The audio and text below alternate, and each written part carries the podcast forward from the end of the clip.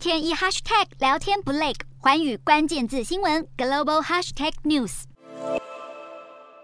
A law that the American people can be proud of. 在众人围观下，拿起笔签下姓名。随着美国总统拜登完成签署，晶片法案正式生效。这项立法的目的在缓解晶片短缺问题。晶片法案将为美国半导体生产挹注五百二十亿美元的政府补贴，并为投资晶片厂提供大约两百四十亿美元的税收减免。法案将在未来十年挹注大约两千亿美元，来加强科学研究，提升对中国的竞争力。包含美光、英特尔、洛克希德马丁、惠普和超微公司执行长都出席这场签署仪式。美国半导体大厂美光科技公司更在拜登签署前宣布，公司计划在二零三零年前投资四百亿美元，大约新台币一兆两千亿元，在国内生产晶片。晶片法案的整体规模将达两千八百亿美元。这项法案能获得美国国会通过，是民主与共和两党罕见的合作。朝野两党议员都认为，这项法案是赢得与中国的经济竞争与强化国家安全所必须。